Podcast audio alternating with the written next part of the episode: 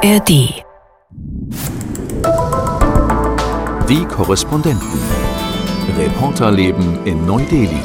Als wenn wir hier die Woche der Verkehrsmittel in Indien ausgerufen hätten. Also alt und schrottig ist, glaube ich, das Verbindende, oder? Ein Podcast von NDR Info. Hallo und Namaste. Schön, dass ihr wieder mit dabei seid. Hier sind Peter. und Charlotte. Und ja, wenn ihr uns sehen könntet, dann würdet ihr merken, dass wir irgendwie ein bisschen nervös sind. Peter, was ist gerade bei uns los? Ja, uns wird gleich der Strom abgedreht. Und das Lustige ist, dass ich schon seit einer halben Stunde meinen PC runtergefahren habe und Peter hier bis zur letzten Sekunde arbeitet und äh, wie so oft in Indien, es verzögert sich einfach. Ne? Deswegen, du bleibst hier bis zum Ende sitzen und guckst, was passiert. Ja, genau. Also es war eigentlich 11 Uhr so ausgemacht, jetzt ist Viertel nach zwei und wir haben immer noch Strom, was ja eigentlich ganz schön ist. Nur ist das Arbeiten ein bisschen schwierig, wenn man immer gesagt bekommt, jetzt dauert es noch einen Moment, aber jetzt gleich geht er aus und jetzt gleich, jetzt aber sofort geht er aus und dann dauert es doch noch ein bisschen. Inzwischen ist es so, wir haben ja alles Mögliche an Licht, Klimaanlage, damit wir jetzt gleich sehen, welche Stromversorgung jetzt abgeschaltet wird, so hintereinander. Das Ganze hat einen Hintergrund, unser Studio wird nämlich umgebaut. Und was kriegen wir? Kriegen wir pinke Schreibtische? Was wird hier umgebaut? ja, pinke Schreibtische, nein, wir kriegen ein bisschen andere Schreibtische, aber die gleichen Platten. Nein, aber wir kriegen vor allen Dingen neue Hörfunktechnik.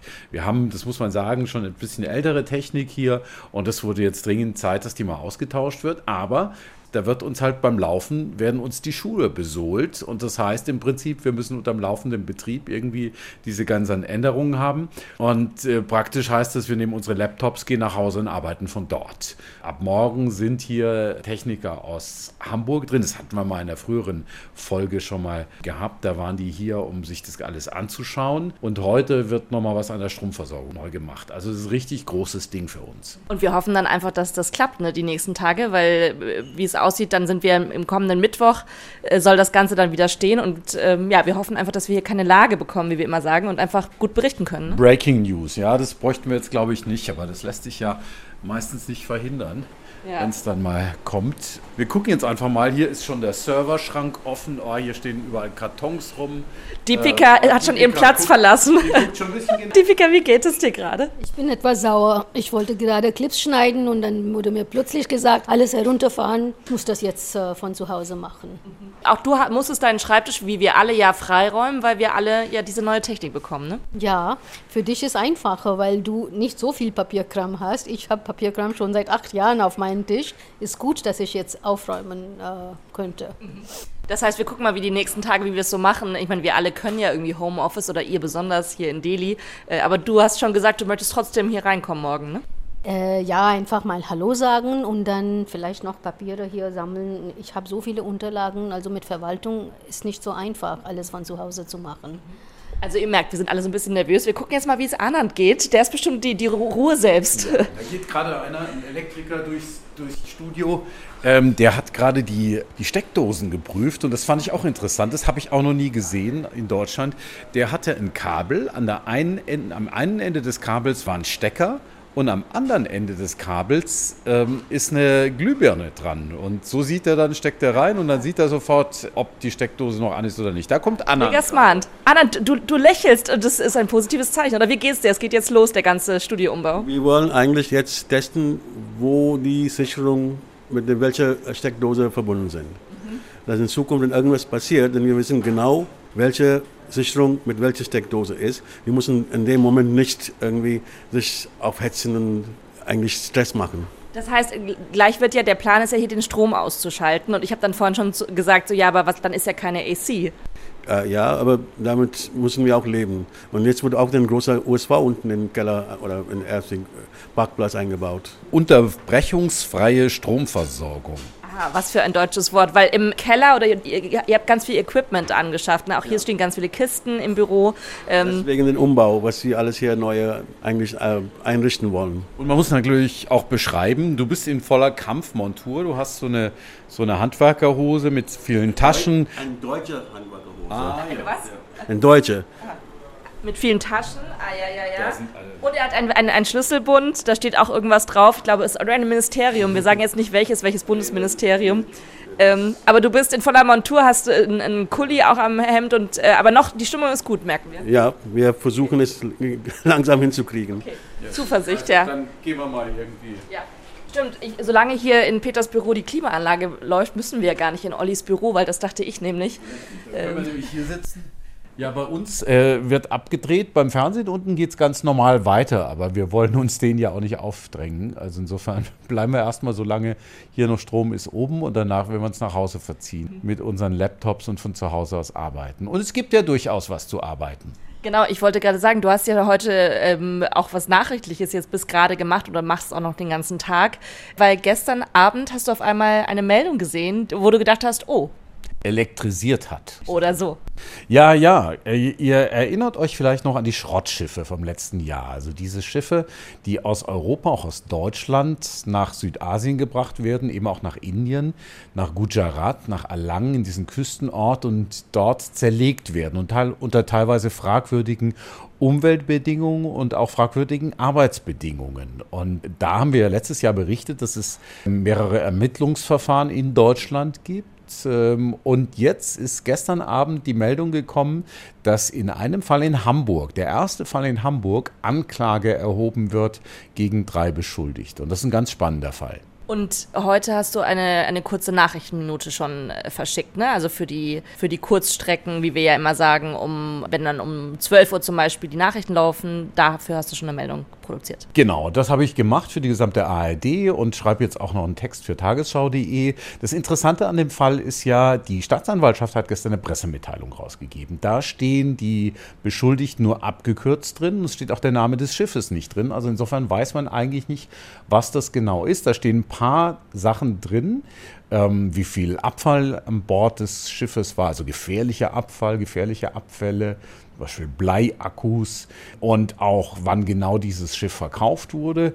Und um rauszufinden, welches Schiff das ist und auch rauszufinden, welche letzte Reise das tatsächlich angetreten hatte und woher das kam und so und wem es gehört, auch in Hamburg, bin ich gestern Abend ganz tief in meine Akten reingegangen sozusagen und habe einfach diese Zahlen ähm, verglichen, die Zeit verglichen und bin relativ schnell auf das Schiff gekommen. Es ist ein Containerschiff namens Discovery und habe dann gestern Abend auch die Geschäftsführerin der Reederei, dem das Schiff gehört hat und die auch durchaus berührt ist von diesen Ermittlungen und von dieser Anklageerhebung, angerufen. Ich hatte sie am Telefon und habe sie dann gefragt, äh, wollen Sie das denn kommentieren, diese Anklageerhebung? Da hat sie nur gesagt, ich sehe keinen Grund, das zu kommentieren.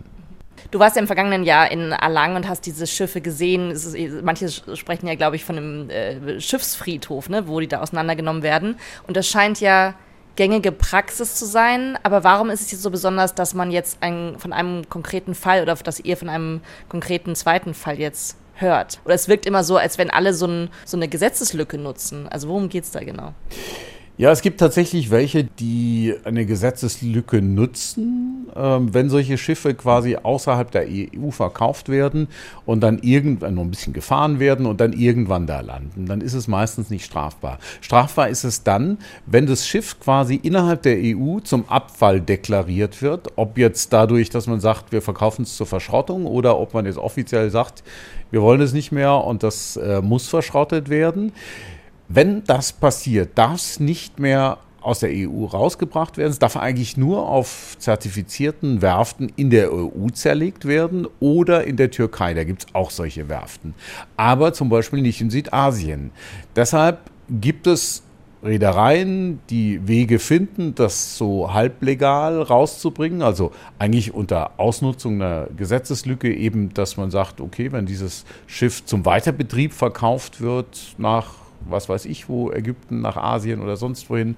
Äh, und dann irgendwie ein paar Monate später, die sich entscheiden, das doch zu verschrotten, dann kann man nichts gegen machen. Aber es gab eben auch Fälle, wo Reedereien das aus der EU heraus äh, verkauft haben, offensichtlich zum Verschrotten. Das hat man dann gesehen, der letzte Hafen EU und dann ging es schnurstracks nach Indien. Und das ist illegal. Aber es ist trotzdem schwer nachzuweisen, äh, dass sie das vorher wussten, dass es verschrottet wird und dass in dem Fall glaubt die Staatsanwaltschaft, dass sie das tun kann. Und es ist ja wahrscheinlich sehr teuer. Auf normalerweise, wenn man, wenn man, wenn man es in, in Europa verschrotten würde, ist wahrscheinlich ja ein zigfaches der Preis. Und deswegen entschließen sich wahrscheinlich viele dann diesen billigeren Weg zu nutzen. Und das wirkt ja so ein bisschen so, ja, ja, Südasien ist so die Abfallhalde für Schiffe, für große Frachter. Genau das ist das Problem der Preis. Also wenn man das innerhalb Europas verschrottet, äh, dann besteht fast noch die Gefahr, dass man drauflegt. Wenn man es nach Südasien verkauft, dann kriegt man einen relativ guten Preis. Ähm, es ist natürlich auch so ein bisschen saisonabhängig, pro Tonne Stahl und für das Schiff insgesamt. Das heißt, ich kann das teurer verkaufen, wenn ich es schlechter recyceln lasse, beziehungsweise wenn ich weiß, dass da ein schlechteres Recycling dahinter steht, weil gutes Recycling kostet Geld und das geht quasi von der Verkaufssumme ab, die man für so ein Schiff erzielt. Und es ist auch teilweise so, dass in Deutschland Banken dahinter stehen, die Druck machen auf Reedereien, die Druck gemacht haben auch in der Vergangenheit auf Reedereien, so ein Schiff so teuer wie möglich zu verkaufen, weil sie das Geld ja brauchen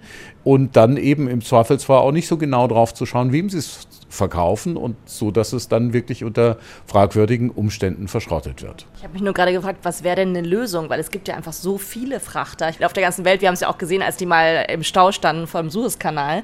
Ich weiß nicht, wie lange die auf See unterwegs sind, 30 Jahre, 40 Jahre und irgendwann müssen, muss man sie ja verschrotten. Also was, was wäre denn eine gangbare Lösung? Oder denkt jemand gerade schon darauf rum für die EU? Auf jeden Fall. Es geht eigentlich darum, äh, woanders, äh, auch außerhalb der EU, Werften zu finden, die äh, zertifiziert werden, die umweltgerecht arbeiten, wo die Arbeitsbedingungen stimmen und wo die Entsorgungsbedingungen, die Recyclingbedingungen stimmen. Das kann auch in Indien sein. Das kann auch in Alang sein, in dem Ort, über den wir jetzt reden. Und da gibt es vereinzelt auch Werften, die schon ein gutes Niveau haben.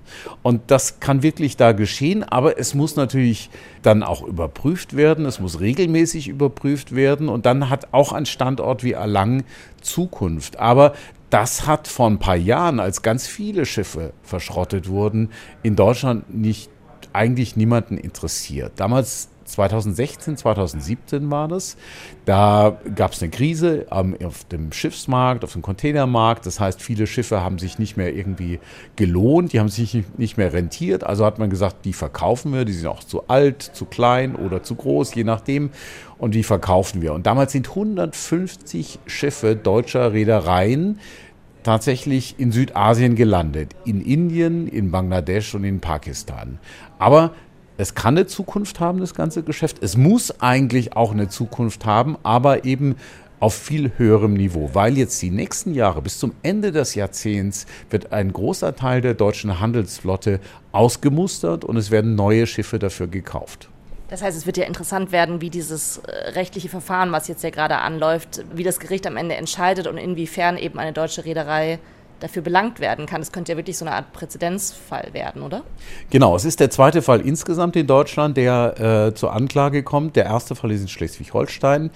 Und da sieht so aus, dass die seit über einem Jahr den ersten Termin der Gerichtsverhandlung vor sich herschieben. Das heißt, das ist sehr, sehr schwierig. Die sagen dann immer, ja, jetzt hat die Dezernentin gewechselt, also die zuständige Richterin. Jetzt ist es so, dass äh, wir noch wichtigere Fälle haben davor, äh, die zur Anklage kommen müssen, beziehungsweise die verhandelt werden müssen, also wo der Druck viel höher ist. Das ist jetzt so ein Fall, der ist schon ein paar Jahre her. Also insofern ist es ein bisschen schwierig. Der neue Fall, jetzt der zweite Fall, der ist auch noch mal komplizierter, weil das Schiff aus Italien abgefahren ist Richtung Indien und nicht aus Deutschland und man trotzdem deutsches Strafrecht anwenden möchte. Das heißt, wir werden jetzt erstmal sehen, ob die Anklage zugelassen wird, ob tatsächlich es zur ähm, Zulassung der Anklage kommt und dann Gerichtstermin angesetzt wird. Das alles ist sehr, sehr langwierig. Gleichzeitig sind die Strafen relativ niedrig, die drohen. Im Prinzip ist es so, und ich habe mit äh, jemand Verantwortlichem bei dem Verfahren auch gesprochen neulich, es geht darum, dass ähm, es ein Warnschuss ist, auch für die Reedereien, dass die wissen, das ist etwas, was in die Öffentlichkeit gelangt. Im Hintergrund kommt jetzt gerade ein Techniker, der muss hier. Ah ja, und die Glühlampe leuchtet. Die Glühlampe, genau. Und ähm, das heißt, das sind Sachen, die gefallen den Reedereien nicht. Das sind renommierte Unternehmen, die haben den Ruf zu verlieren und die wollen diesen Ruf aber nicht verlieren. Wir sprechen jetzt über eine Reederei, die ist in Hamburg-Nienstädten, äh, das ist Elbvororte, das ist fein, das ist so Richtung Blankenese die sitzen auf der Elbchaussee und die wollen eigentlich natürlich nicht mit Straftaten in Verbindung gebracht werden. Gerade deshalb, glaube ich, sind die da schon sehr empfindlich, auch wenn am Ende vielleicht nur eine Geldstrafe rauskommen könnte, wenn es überhaupt zugelassen wird, die Anklage, eine Geldstrafe oder allerhöchstens eine Bewährungsstrafe. Das heißt, mit so einer Geschichte oder so einer Recherche, du wirst es einfach weiter auch im Blick haben und dann äh, natürlich immer wieder ein Update berichten, wenn es was zu berichten gibt. Auf jeden Fall. Und vor allen Dingen habe ich Kolleginnen und Kollegen, mit denen ich da zusammengearbeitet habe, auch, wir haben lange Listen angelegt von Schiffen, die damals in Südasien gelandet sind, die wir auch markiert haben, wo wir, denken, wo wir wissen, dass es Ermittlungsverfahren gibt oder wo es möglicherweise noch neue Ermittlungsverfahren gibt. Gerade wenn das erste Mal entschieden ist und das tatsächlich zu einer Verurteilung kommt, dann kann man davon ausgehen, dass es da noch mehr Verfahren gibt, die äh, da ein bisschen beschleunigt werden, wo es zu Anklagen kommt. Das heißt, das ist etwas, was man wirklich auf lange Strecke auch beobachten muss. Und ich glaube, es ist aber auch wichtig, wie gesagt, um da ein Signal zu setzen, passt auf, wenn ihr das illegal macht, dann äh, werdet ihr dafür auch belangt. Und es war ja auch toll, dass du hier in Indien auch vor Ort dir das angucken konntest. Das ist natürlich auch immer Teil davon, dass man nicht nur darüber spricht, ja, ja, im fernen Indien, sondern dass man genau dahin fährt, wo es, passiert. Genau, das war so eine Undercover-Recherche auch, wo ich mit Anoop war, wo ich aus dem ähm, Auto raus gefilmt habe für eine Fernsehsendung, wo ich ähm, Interviews geführt habe in irgendwelchen Hinterhöfen und so mit Arbeitern über die Arbeitsbedingungen. Das war schon sehr spannend und, und es ist, glaube ich, einfach wichtig, das auch wirklich mit eigenen Augen zu sehen und dann auch darüber berichten zu können. Wer weiß, vielleicht fährst du ja noch mal bald hin. Äh, ich habe gerade überlegt, wie schaffe ich jetzt die Überleitung, aber ich könnte sagen, du hast dich jetzt heute mit Schiffen beschäftigt und ich habe mich mit Straßenbahnen beschäftigt, als wenn wir hier die Woche der Verkehrsmittel in Indien ausgerufen hätten. Also alt und schrottig ist, glaube ich, das Verbindende, oder? Definitiv, weil das Interessante ist, das ist so eine Geschichte, die hatte ich noch aus Kalkutta mitgebracht. Da war ich ja vor einiger Zeit für mein Feature über diesen indischen Nationalhelden, diesen Subhash Chandra Bose. Und dann sind Deepika und mir schon diese Straßenbahnen aufgefallen, die da wirklich so über die Straße ruckeln, muss man fast sagen, weil die sind 150 Jahre alt. Die haben dieses Jahr Jubiläum gefeiert. Ähm, und zwar haben die Briten die Straßenbahn, diese Trams eingeführt, weil ja Kalkutta war ja die, die eigentliche Hauptstadt im damaligen Britisch-Indien, in der Kolonie. Und die Briten haben also diese Straßenbahn eingeführt und ich hatte den Eindruck, wir waren dann auf so einem Betriebshof, dass das echt noch die Originalstraßenbahnen vielleicht auch sind. Also sie fühlten sich so alt an und sie sahen auch sehr alt aus und sehr rostig. Boah, das finde ich total spannend. Ich bin großer Fan von alten Straßenbahnen. Ich äh, bin erstmal in einem Ort aufgewachsen, ähm, der noch eine Straßenbahn hatte. Das ist ein Vorort von Heidelberg und äh, kenne noch diese ganz alten mit der Kurbel vorne und auch dieses Geräusch und so. Genau das hatten die auch, diese Kurbel. Dieses, also ich dachte fast, das, das musste man ja nur vom Schiffsverkehr oder genau so ein riesen Lenkrad mit so einer Kurbel. Genau. Also eine meiner schönsten Kindheitserinnerungen war, dass ich als äh, Elfjähriger im Cable Car in San Francisco gefahren bin. Das fand ich noch viel faszinierender. Und wir hatten damals auf einem Abenteuerspielplatz in meinem Heimatort auch eine alte Straßenbahn stehen. Und da haben wir immer drin gespielt, bis hier eines Nachts mal abgebrannt ist, leider. Ja, aber man hört genauso wie bei dir, war das nämlich auch mit den äh, Leuten, die wir befragt haben, mit den Fahrgästen, weil da schwingt so viel Nostalgie mit. Also eine junge Mutter war da, die hat wohl lange in äh, Abu Dhabi gelebt und die stieg gerade mit ihrem kleinen Sohn aus und sie meinte, ja, sie wohnen Gott sei Dank noch an der Strecke, die befahren wird, weil das ist eben das große Problem, ähm, dass die Stadt, die Verkehrsbehörde hat diese, diese Trams so vernachlässigt und diese Mutter meinte eben, sie hofft, dass die Trams noch länger fahren, ähm, weil das für sie eine Kindheitserinnerung ist und sie, sie möchte das gerne ihrem Sohn auch zeigen, ähm, weil eben das Thema ist, dass eben gerade viele Bewohner von Kalkutta jetzt protestiert haben. Wir, es gibt sogar einen Verein, die äh, Tramnutzer von Kalkutta. Die haben sich vor einigen Jahren gegründet, weil sie gemerkt haben, dass die Behörde nichts mehr getan hat, um diese Trams instand zu halten. Und äh, die haben sofort den, von Korruption gesprochen, äh, weil es war wohl so, dass Ende den, oder in den 90ern hat die Stadt Busse eingeführt für den Straßenverkehr. Und haben aber nicht mehr dafür gesorgt, dass die Trams, dass neue Trams auch gebaut werden oder dass, dass die, diese Schienen instand gehalten werden. Das heißt, zur Hochzeit muss es 400 Trams gegeben haben in Kalkutta, in dieser Millionenstadt. Und jetzt gibt es gerade noch zehn, die fahren. Und das heißt eben, dass der Fahrplan total unregelmäßig ist. Ich habe mich auch gefragt, da sind Leute ausgestiegen, so 30, die müssen ja lange gewartet haben. Also das ist so ein klarer Fall von, die Stadt hat vermeintlich eben diese Trams hergegeben für den Verkehr, dass die Autos jetzt mehr Platz haben. Aber natürlich gerade in unseren Zeiten denken natürlich alle über diesen Umweltgedanken nach. Und was ich interessant fand, äh, dieser Verein ist sehr äh, gut vernetzt in der ganzen Welt und die hatten eine große Feier im Februar, 150 Jahre Tram und da kamen Fans aus der ganzen Welt nach Kalkutta und der eine hat mir auch ein stolzes Bild gezeigt von einer Gruppe mit ganz viel deutschen Bahnfans, fand ich sehr lustig. Ja, das kann ich gut verstehen. Also, ich finde es richtig schön. Wie riecht es eigentlich in diesen Trams? Riecht es da auch so ölig? Ja, ja, total. Also wir sind da auch in eine reingestiegen und es ist so, diese Bänke, das ist alles so, äh, mir fällt so, so, so nicht rostig, aber es ist so alter Stahl und so ein bisschen ölig schon und es ist so irgendwie abgerockt und fast so, eigentlich würde ich denken, in Deutschland würde so eine Bahn, so ein Waggon im Museum stehen als Ausstellungsstück und diese Dinger fahren halt noch und das ist ja das Besondere. Und sie fahren eben mit elektrischen Oberleitungen und das ist eben auch so das Argument von allen Tram-Fans, dass sie sagen, naja, ist doch viel umweltfreundlicher, mit einer Tram zu fahren, als mit Dieselbussen. Oh, jetzt hat es hier gepiept. Jetzt hat's mal, gucken wir mal. Ich muss mal kurz an meinen Bildschirm schauen, ob der auch aus ist. Ich glaube, jetzt ist der Strom ausgefallen. Nee, mein Bildschirm ist noch an, super. Und das Telefon? Ich habe ja eine USV, eine Unterbrechungsspray. Oh, mein Telefon ist auch noch an. Mein deutsches Ja, Telefon. das ist mein Lieblingstelefon hier. Es ist so schön, hier am Schreibtisch in ähm, Delhi zu sitzen und so ein deutsches Telefon zu haben. Na, wir müssen dazu sagen, es ist, ein, es ist ein deutsches Fabrikat, aber es hat auch eine deutsche Nummer. Das ist ja das Kuriose, ne? Genau, du hast eine ja. Hamburger Nummer. Wir verraten jetzt nicht welche, Nein, aber nein, nein, nein, nein, nein. Sonst kriege ich hier dauernd Anrufe. Nein, aber es ist eine Durchwahl beim NDR. Das heißt, wenn ich in Hamburg anrufe oder wenn ich in Deutschland anrufe, sehen die da eine Hamburger Nummer. Also, und das ist irgendwie so, so ein bisschen Heimat ist es.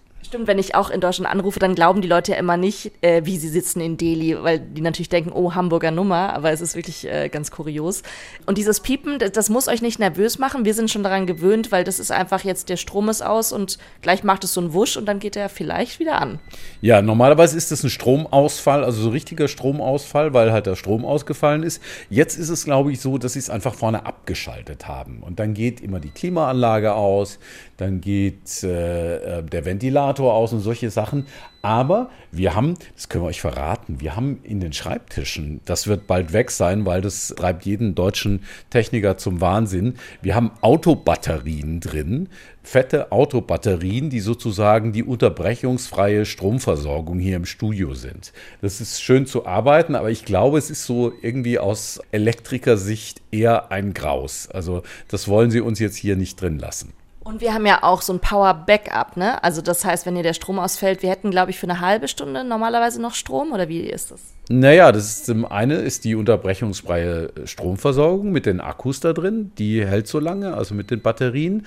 Und das andere ist ein Aggregat, was unten steht auf unserem Parkplatz. Das haben eigentlich alle Bürogebäude hier und auch viele Wohngebäude. So ein Dieselaggregat, das dann angeschmissen wird und das dann läuft und dann so lange Strom erzeugt, solange das nicht übers Netz kommt. Ich freue mich gerade ehrlich gesagt, dass mein Aufnahmegerät, das Mikro, einfach mit Batterien betrieben wird und jetzt nicht gerade immer ausgeht. Und ja, zurück zur, zur Straßenbahn. Ich fand es wirklich äh, interessant. Genau, wir saßen auch da drin und das ist einfach so sehr basic, würde ich sagen. Also wahrscheinlich würde in Berlin, in Köln, in Dresden gibt es, glaube ich, auch Straßenbahn, würde sich da keiner reinsetzen, weil sie sagen würden, wie könnt ihr so eine, mit so einem klapprigen Waggon hier durch die Gegend fahren? Aber ja, es gibt diese Nostalgie. Es gibt das starke Argument, es verpestet eben nicht die Luft, weil offenbar Kalkutta ist die zweitdreckigste Stadt nach Delhi in Indien, wenn es um äh, die Luftqualität geht. Und ich finde das so eine äh, tolle Geschichte. Also noch gibt es kein Happy End, aber es zeigt einfach auch Bürgerengagement, weil die haben einfach so lange protestiert dass äh, ihre Petition jetzt durchgegangen ist und der oberste Gerichtshof, der hat jetzt entschieden, so, wir machen jetzt mal, drücken mal auf Pause. Ähm, die haben eine Expertenkommission zusammengerufen und die soll jetzt die ganze Situation nochmal überprüfen, einen Bericht vorlegen.